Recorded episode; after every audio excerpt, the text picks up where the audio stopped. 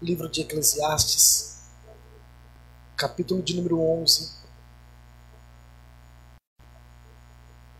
versículo de número 4, ou a partir do versículo de número 1, do primeiro versículo até o versículo de número 4, o tema da mensagem de hoje é para tomar decisões da vida, não calcule os riscos das decisões. Eclesiastes capítulo 11. Glória a Deus. Se você pudesse, coloque de pé, que a gente possa ler todos juntos. Vamos. Eclesiastes capítulo de número 11 diz assim: Lança o teu pão sobre as águas, porque depois de muitos dias o acharás reparte-o com sete e ainda até com oito, porque não sabes de qual mal haverá sobre a terra. Estando as nuvens cheias, derramam a chuva sobre a terra, e caindo a árvore para o sul ou para o norte, no lugar em que a árvore cair, ali ficará. Quem observa o vento nunca semeará, e o que olha para as nuvens nunca cegará repetindo o versículo de número 4. Quem observa o vento nunca semeará, e quem olha para as nuvens nunca cegará. Feche seus olhos nesse momento, descanse a sua Bíblia, peça para que o Espírito Santo fale ao seu coração, peça para que a glória de Deus invada nesse momento a sua alma. Espírito de Deus, nós te louvamos nessa noite. Nós pedimos, Senhor, venha sobre nós, venha sobre esta casa, venha sobre os teus filhos, Senhor, neste lugar. Nós abrimos, ó Senhor, o nosso coração para recebermos a tua palavra e a nossa mente para a revelação daquilo que o Senhor tem sobre nós. Tenha liberdade, Tenha liberdade, Senhor, para ministrar sobre nós a plenitude dos céus. Tenha liberdade para revelar sobre nós, Senhor, um pouco, ó Deus, daquilo que o Senhor tem sobre as nossas vidas. Nós te pedimos, Espírito Santo, fale conosco. Sopra, Espírito de Deus, sobre nós. Sopra sobre este lugar. Sopra sobre os teus filhos. Sopra sobre esta casa, sopra sobre aqueles que nos ouvem online, que a tua glória invada o templo, invada este lugar e nos leve ao nível da profundidade da revelação do céu sobre nós. Em nome de Jesus. Amém e amém. Glória a Deus. Pode se assentar. Aleluia. Meus irmãos, já um mês atrás o Espírito Santo vem comunicando muito ao meu coração sobre essa mudança de estação, essa mudança profunda e profética que nós estamos vivendo não somente na nossa cidade, na nossa igreja, na nossa nação, mas que está permeando toda a terra. Então nós estamos entendendo que Deus é um Deus geracional, Deus é um Deus que trabalha e se move por estações e os céus está nos liberando uma nova estação, uma nova expectativa para aqueles que querem entrar, viver e possuir aquilo que Deus está liberando para esse tempo. E aí o Senhor falou muito forte no meu coração e começou a liberar uma série de mensagens sobre tempo de frutificarmos sobre o tempo que temos em semearmos e colhermos, o tempo que temos em vivermos, em nos doarmos, em entregarmos para que o reino de Deus seja respondido, ou seja, é, assemelhado ou vislumbrado através das nossas ações, da nossa prática de fé, da nossa ação no reino espiritual. Então o Senhor me colocou alguns temas para que nós pudéssemos ministrar em cinco mensagens durante esse mês. E para iniciarmos, o Senhor colocou no meu coração esse primeiro tema. Para tomarmos decisões na nossa vida, não calcule os riscos das decisões.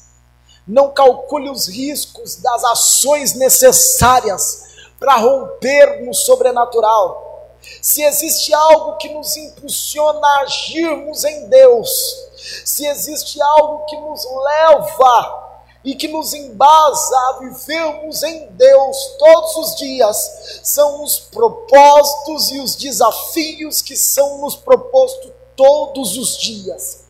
Deus nos propõe desafios rotineiros, desafios da nossa fé cristã, desafios das nossas ações espirituais, desafios e decisões que temos de tomar todos os dias para alcançarmos o projeto de Deus, para alcançarmos o propósito estabelecido por Deus, desafios esses que nos levam a aprendermos com os nossos erros, aprendermos com os nossos acertos, tudo nos ensina no meio do caminho ao longo do caminho, tudo vai nos falando, tudo fala, as circunstâncias falam, os erros que temos nos falam, os acertos que, que, nós temos nos falam, e à medida que nós aprendemos no caminho, à medida que nós nos doamos a Deus em arriscarmos aquilo que Ele tem proposto sobre nós, nós vamos crescendo e avançando e prosperando e tomando tomando posições, lugares de conquistas preparados por Deus para nós,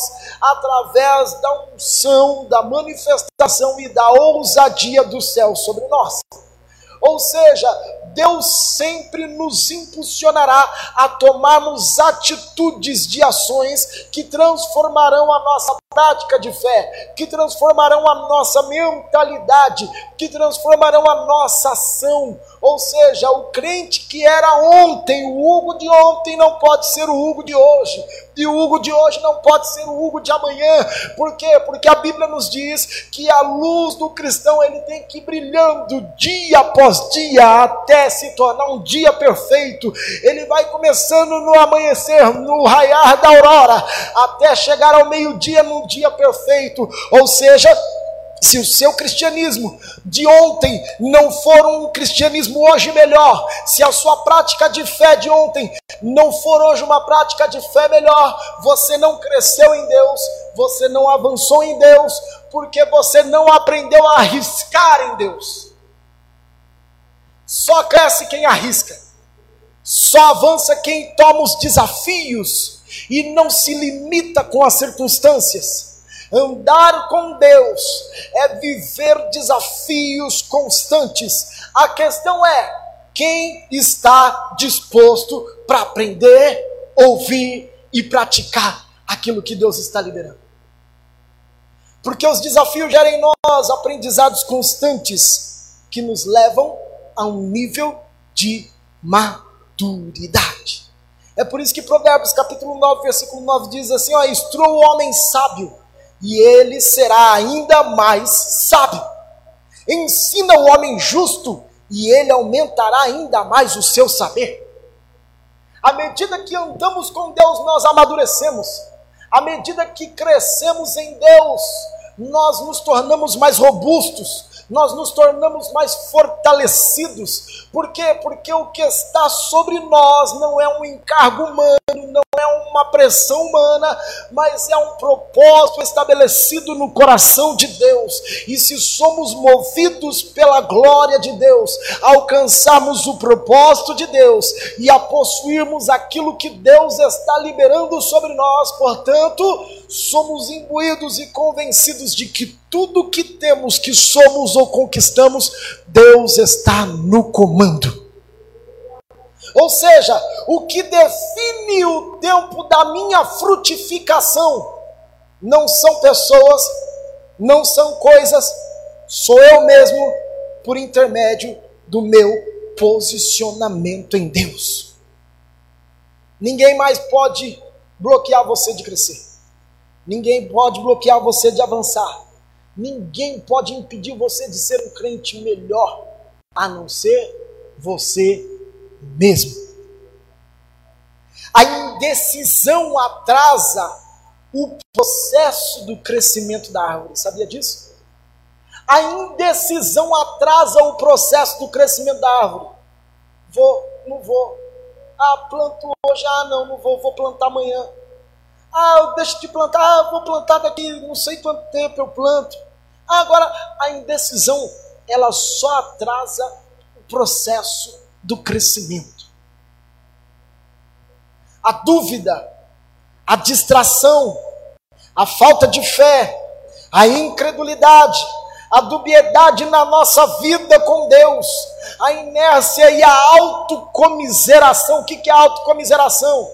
Dó de mim, coitado de mim, ó oh, céus, ó oh, terra, ó oh, vida, judiação de mim, ó oh, papai do céu, tenha piedade de mim. O que tem de gente que vive a autocomiseração, tudo isso se torna mecanismo de quem somente observa o vento. Quando Salomão nos fala que aquele que observa o vento nunca semeará, ele está dizendo: olha, não perca o time da estação, não perca o tempo do que Deus está liberando para você hoje, não perca o tempo propício para que você possa plantar, porque a sua plantação hoje pode não ver agora, mas daqui a um tempo você verá a semente lançada frutificando. É por isso que Salomão começa, e nós lemos no capítulo 1, dizendo: Olha, lança o teu pão sobre as águas, porque depois do que? De hoje? Depois do que? De amanhã? Porque depois de muitos dias o acharás. O grande problema é que vivemos um tipo de evangelho micro-ondas. Queremos o milagre de Deus agora. Coloca lá 10 minutos, tum, tum, sai Queremos um milagre Shazam e bate a varinha e está tudo lá, abracadabra, resolveu.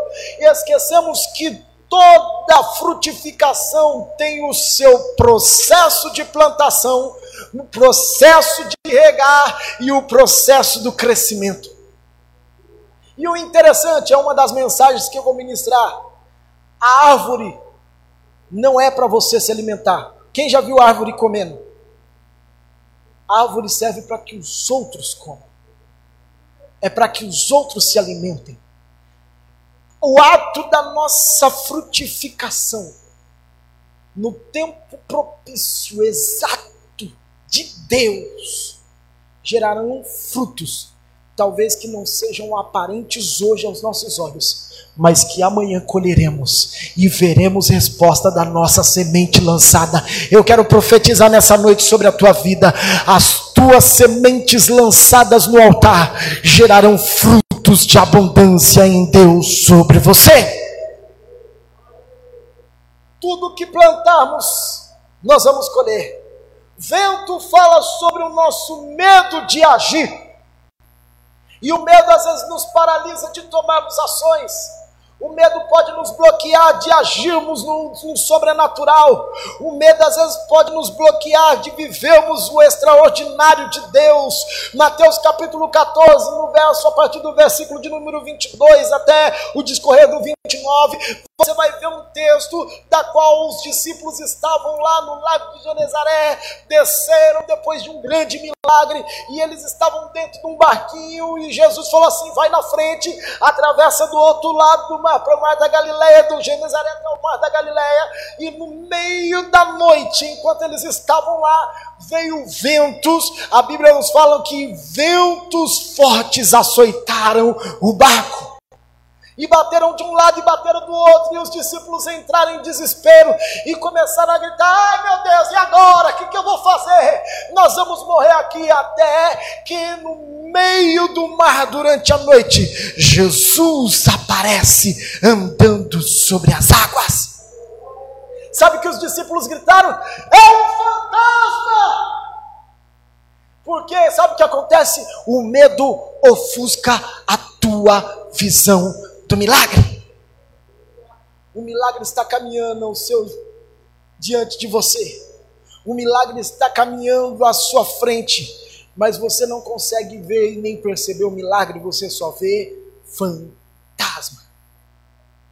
E é por isso que o Pedrão, cheio de ousadia e autoridade dos céus, ele tomou a decisão de andar sobre as águas sem calcular o risco. Pedrão poderia muito bem falar assim: oh, eu estou com medo. Mas se ele falou que é Jesus, eu vou andar sobre as águas. se ele falou que é Jesus, é tu mesmo, é Jesus, sou eu mesmo, Pedrão. Pois então deixa eu ir andar contigo sobre as águas que Jesus falou. Vem. E Pedro, sabe o que ele fez em autoridade? Não titubeou. Pisou sobre as águas e começou a andar sobre as águas. Mas aí você pode me falar, pastor, mas ele chegou uma hora, ele afundou. Ele começou a afundar, ele desanimou, o vento bateu, ele começou a afundar. Ei, ei, ele pode ter afundado, mas qual foi dos discípulos que andou e viveu sobre as águas? Porque para viver o sobrenatural, precisamos correr riscos sem calcular. Ah, mas eu vou quebrar a cara. Vai! Ah, mas eu não sei o que, que vai dar. Faz! Porque para viver o sobrenatural você precisa de fazer aquilo que ninguém nunca fez. Sempre digo isso. Nunca viva da síndrome do arrependimento passado. Sabe qual é a síndrome do arrependimento passado? Ah, eu poderia ter feito, mas não fiz. Eu poderia ter ido, mas não fui. Eu poderia ter falado, mas não falei. Ei, ei, o tempo passou, passou, passou. Agora é hora de você avançar no novo de Deus. Haja no sobrenatural, pise sobre as águas, você vai afundar, não estou nem aí. Eu estou calculando o meu risco em Deus. A minha vida está sobre o comando dos céus. A minha chamada está nas mãos do Senhor. A minha família está sob o controle da mão do nosso Deus. Eu vou pisar sobre as águas e vou viver o extraordinário sobre a minha vida. Existem vezes que o vento vem para tentar te derrubar. Existem vezes que o vento vem para tentar te amedrontar. Mas existem ventos de Deus que vêm para te alinhar ao propósito dele. Jonas, Jonas capítulo 1, do verso 4 ao verso 6. Abra sua Bíblia, eu vou ler aqui na versão NVI, que foi a versão que eu mais gostei desse texto. Livro de Jonas. Harabachoremecanderebas. Jonas capítulo 1, verso 4, do versículo 4 ao versículo 6. O Senhor, porém, fez soprar, olha só que profético. O Senhor, porém, fez soprar um vento forte sobre o mar.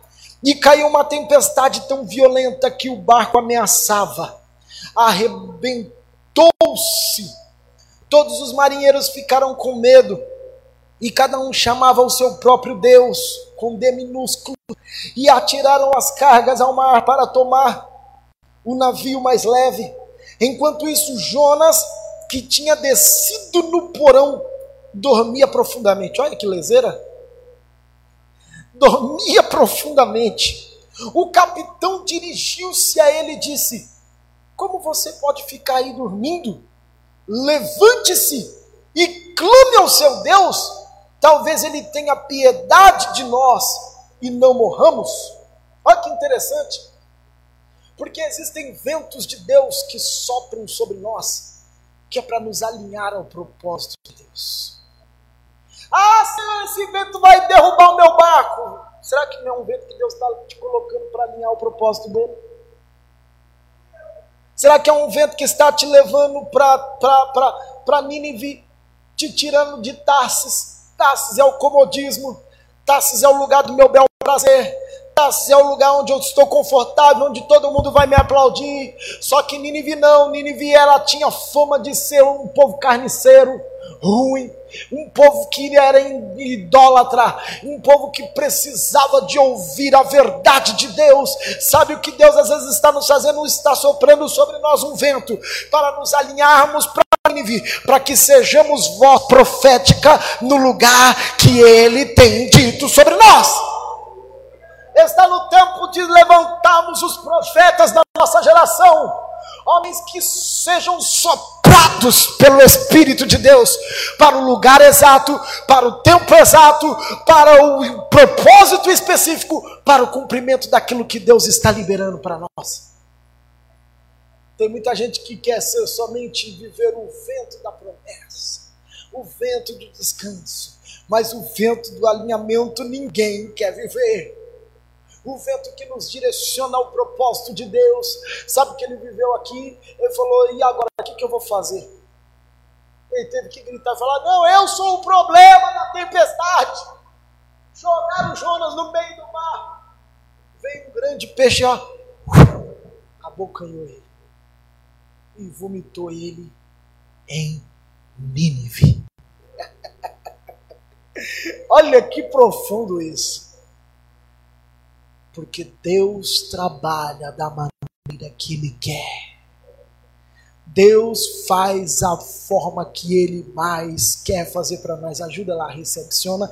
Deus se manifesta do formato, da maneira e do jeito que Ele quer sobre nós quando nós menos imaginamos, quando nós menos esperamos, quando nós menos percebemos, Deus se manifesta da maneira que Ele quer sobre nós. É por isso que a vontade de Deus ela é sempre boa, ela é sempre perfeita e ela é sempre agradável. A vontade de Deus supera a nossa vontade humana. A vontade de Deus vai além dos nossos desejos carnais e humanos. Por quê? Porque quando o vento de Deus sopra, ele sopra para nos alinhar, ele sopra para nos trazer o propósito, ele sopra para nos colocar na convergência dos céus. É por isso que Salomão disse: Olha, se você ficar só olhando para o vento, você nunca vai semear. Porque se você achar que o vento que Deus está soprando, olha que interessante, o texto começa dizendo que o Senhor soprou o vento.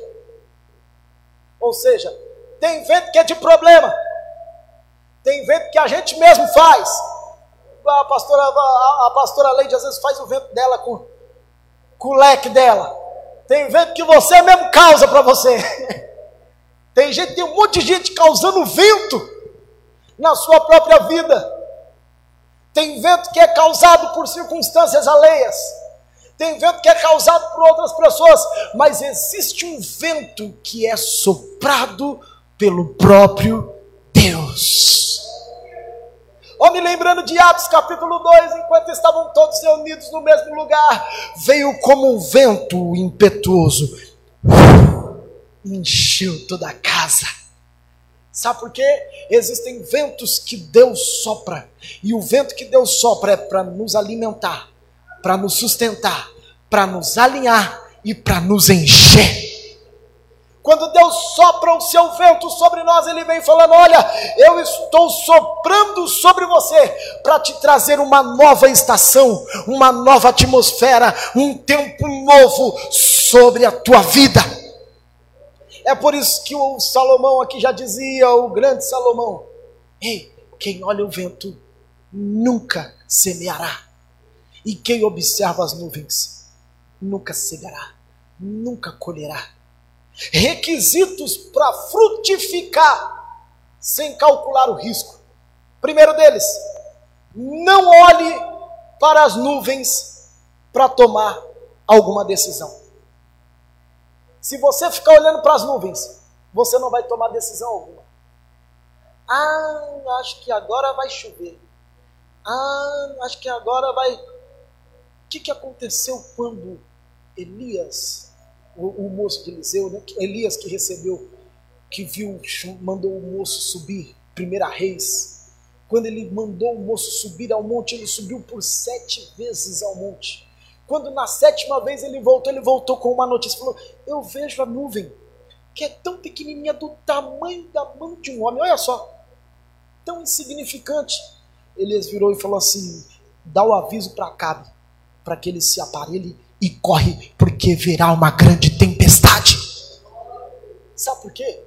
Porque a nuvem, pequena ou grande, é sinal de que os céus estão liberando alguma coisa sobre nós. Se você ficar olhando, ah, nuvem pequena, não vai ter nenhuma gotinha de água, fica nessa para você ver se não vai nadar. Vai morrer no Tietê. Rapaz, às vezes você parece. Ontem mesmo, de manhã, vocês perceberam como é que estava o dia? Lindo, maravilhoso. Gente, eu parecia que estava na Disney. Eu achei maravilhoso. Abri a janela, benção, pastor aquele sol maravilhoso, oh, maravilha, Jesus é bom, vamos fazer o evangelismo. Quando foi duas, três horas da tarde, o tempo fechou, neblina, serração. Lá onde eu moro, que é praticamente no pé do morro, você não vê um palmo na frente. Eu falei, Jesus, o que está acontecendo? E aí o Espírito Santo falou assim: vai evangelizar. Poderia muito bem falar, não, tá neblina. Deixa só porque se você ficar vendo o tempo, a nuvem, a circunstância, você não faz, sabia? Se você ficar olhando, ah, hoje está quente, não vou para o culto porque é muito quente na igreja. Eu não vou. Ah, quando chove, você fala, ah, tá chovendo, eu não vou para a igreja porque está chovendo. ah, eu oro amanhã. Amanhã eu oro. Amanhã eu busco, amanhã eu jejuo, amanhã eu consagro, amanhã eu ando uma vida em retidão diante, diante de Deus. E aí você vai procrastinando e vai vivendo uma vida. Alguns requisitos, olha que interessante. Não olhe para as nuvens para que você tome decisão. Amanhã é coisa de Faraó. Faraó ficava com esse engodo para cima de Moisés. Amanhã eu libero o povo. Amanhã eu libero e tome-lhe praga. Amanhã eu libero o povo, vem piolho. Amanhã eu libero o povo e vem o sapo. Amanhã eu libero e vem a rã. Porque amanhã é coisa de Faraó. O tempo de viver com Deus é hoje. O tempo de se alinhar com os céus é hoje. Sabe o que está acontecendo? Nós estamos vivendo um tempo de uma geração que está acostumada e acomodada com amanhã. Amanhã eu mudo a minha vida. Amanhã eu congrego. Amanhã eu vivo numa geração, uma meia dúzia, uma geração que nos ouvem pela internet todos os dias, que nos vê pela, pela, pelo Facebook. Amanhã eu vou para o culto. Amanhã eu entrego a minha vida para Jesus. Amanhã eu me rendo aos pés do Senhor. Amanhã eu conserto da minha vida de promiscuidade. Amanhã eu vivo amanhã, amanhã e amanhã e amanhã. E amanhã pode ser tarde. O amanhã pode não chegar. Ah, eu não estou preparado. É a desculpa para quem não quer nada com Deus. Ah, eu não estou preparado para entregar a minha vida. Eu não estou tintindo de entregar minha vida para Jesus. Já viu isso daí? Eu não estou tintindo, pastor. Eu não estou tintindo. Eu preciso de tintir aqui, sabe? Um negócio para entregar minha vida para Jesus. Eu já ouviram isso daí, gente? É 30 anos ouvindo a mesma coisa, eu já sei como é que é. Ah, eu não tô, eu não, eu não tô sentindo. Ué, e precisa de sentir? Existem coisas que precisam ser atitude. São decisões que tomamos sem calcular os riscos. Precisamos de tomar decisões. Às vezes, sabe qual é o problema? É que tomamos decisões, às vezes calculadas e erramos. Fala assim, não tem. Mas eu projetei, eu planejei, eu coloquei, mas estava na direção dos céus. Porque o risco calculado com Deus é um, o risco calculado sem Deus é outro. O maior risco que eu passo é de perder o tempo e não ter mais tempo. É por isso que Apocalipse capítulo 3, verso 11 diz assim: Olha, eis que vem sem demora. Algumas traduções falam: Eis que cedo venho sem demora. Guarda o que tens, para que ninguém tome a tua coroa.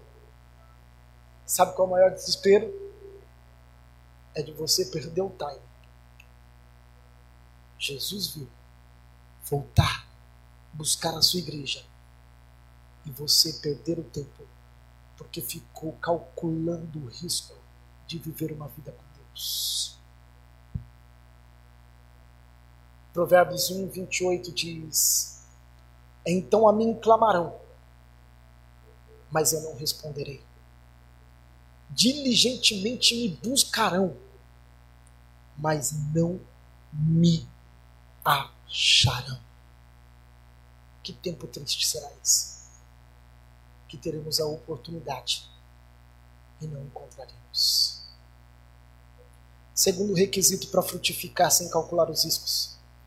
Mantenha o seu coração conectado com a vontade de Deus. Então seus riscos serão calculados pelo céu. Pedro só andou sobre as águas porque Jesus estava nas águas. Se Jesus não estivesse nas águas, Pedrão não iria. Sabe por quê? Porque o nosso risco, ele só pode ser calculado quando Jesus entra no barco. Se Jesus te der o aval e dizer vai, vai. Se ele disser faz, faz. Se ele disser para você toma tal atitude, tome. Ah, mas eu não tenho dinheiro, vá. Ah, mas eu não tenho condições, faça. Ah, mas eu não tenho de onde tirar do que fazer. Vai, se Cristo está no meu barco, então vai tudo bem. Tinha até um hino antigamente que eles cantavam assim, né? Com Cristo no meu barco tudo vai muito bem, vai muito bem, vai muito bem. Com Cristo no meu barco tudo vai muito bem e vai o temporal. Lembrando da bleia.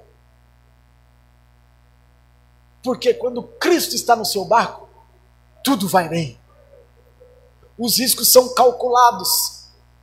Ele lançou a responsabilidade dele sobre Jesus. Ei, se Cristo te chamou, se ele lhe deu uma ordem, fala, Senhor, eu não tenho, eu não posso, mas sobre a tua palavra eu lanço as redes.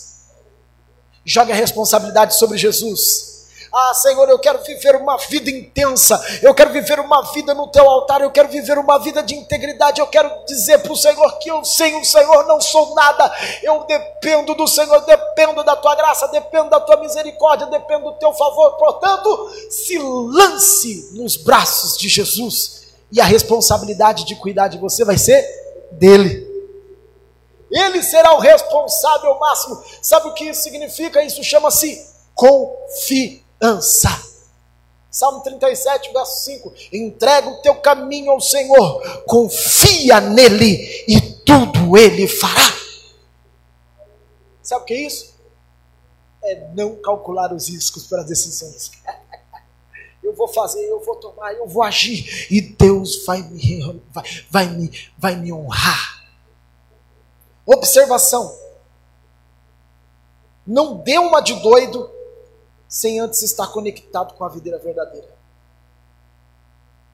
Tem gente que anda, ah, vou fazer e tal, tal, tal, e eu não estou nem aí, Deus vai me responder, Deus vai agir, vai, se você não estiver conectado com Cristo para ver o que vai dar. Você só se torna conhecido no inferno quando você for reconhecido nos céus. E só se tornamos reconhecidos no céu por meio do nosso relacionamento com Cristo. É impossível eu me relacionar com Deus e não me tornar conhecido daqueles com quem Ele comunga. Portanto, você só consegue pleitear algo no reino espiritual a partir da medida que você tem intimidade com o Pai, para você tornar-se conhecido dele. Eu só sou conhecido de outros por meio da minha esposa, porque eu a conheço e eu me relaciono. E é assim que Deus se manifesta. Abre a sua Bíblia no livro de Atos, capítulo de número 19. Hoje também Bíblia. Livro de Atos dos Apóstolos.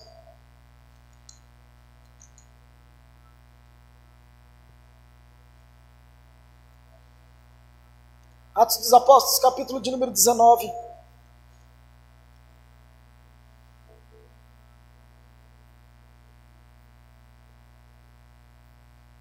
E sucedeu que enquanto Apolo estava em Corinto, Paulo, tendo passado por todas as regiões superiores, chegou a Éfeso e, achando ali alguns discípulos, disse-lhes: Recebestes vós já o Espírito Santo quando crestes? E eles disseram: Nós nem ainda ouvimos que haja Espírito Santo. Perguntou-lhe então: Em que sois batizados então? E eles disseram: no batismo de João.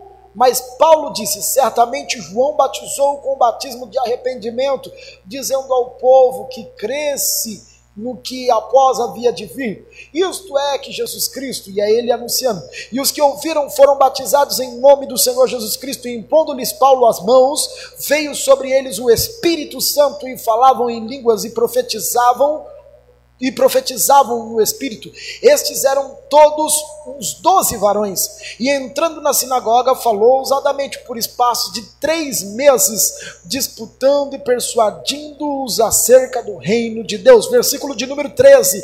E alguns dos exorcistas, como diz aqui na minha Bíblia, judeus, ambulantes tentavam invocar o nome do Senhor Jesus sobre os que tinham espíritos malignos, dizendo: Esconjuro-te por Jesus, a quem Paulo prega. E os que faziam isso eram sete filhos de Cefas, judeus, principal dos sacerdotes. Respondendo, porém, o espírito maligno disse: Conheço a Jesus e bem sei quem é Paulo, mas vós, quem sois? E saltando neles o homem que tinha o espírito maligno e assenhorando-los os dois, pôde mais do que eles, de tal maneira que ficaram nus e feridos e fugiram daquela casa. E foi isto notório a todos os que habitavam em Éfeso, tanto judeus como gregos, e caiu em temor todos eles no nome do Senhor que havia e ali era engrandecido. Muitos dos que tinham crido vinham confessando publicamente os seus feitos. Sabe o que é isso? Você só se torna conhecido no inferno quando você for reconhecido nos céus. Só exija algo de Deus quando você entregar tudo para Ele. Nós só temos liberações para poder exigir algo dos céus na medida que nós nos doamos plenamente para Ele. Sabe o que aconteceu com esses discípulos? Olha, eu estou vendo que os que estão sendo batizados, que foram batizados por João, eles receberam a ativação, a manifestação do Espírito Santo, e eles começaram a falar em outras línguas e colocavam as mãos, os demônios iam embora, pessoas eram curadas, outros eram libertas, e a manifestação de Deus se tornava aparente e material no ambiente onde eles estavam. E aí alguns que se diziam assim: "Ah, isso é mágica". Isso é fácil de fazer. Eu vou lá então. Ei, demônio, no nome de Paulo e de Jesus, do Paulo, olha, sai, esconjuro-te, sai de ré. E aí o demônio virou para ele e falou assim: Olha, Jesus eu sei quem ele é.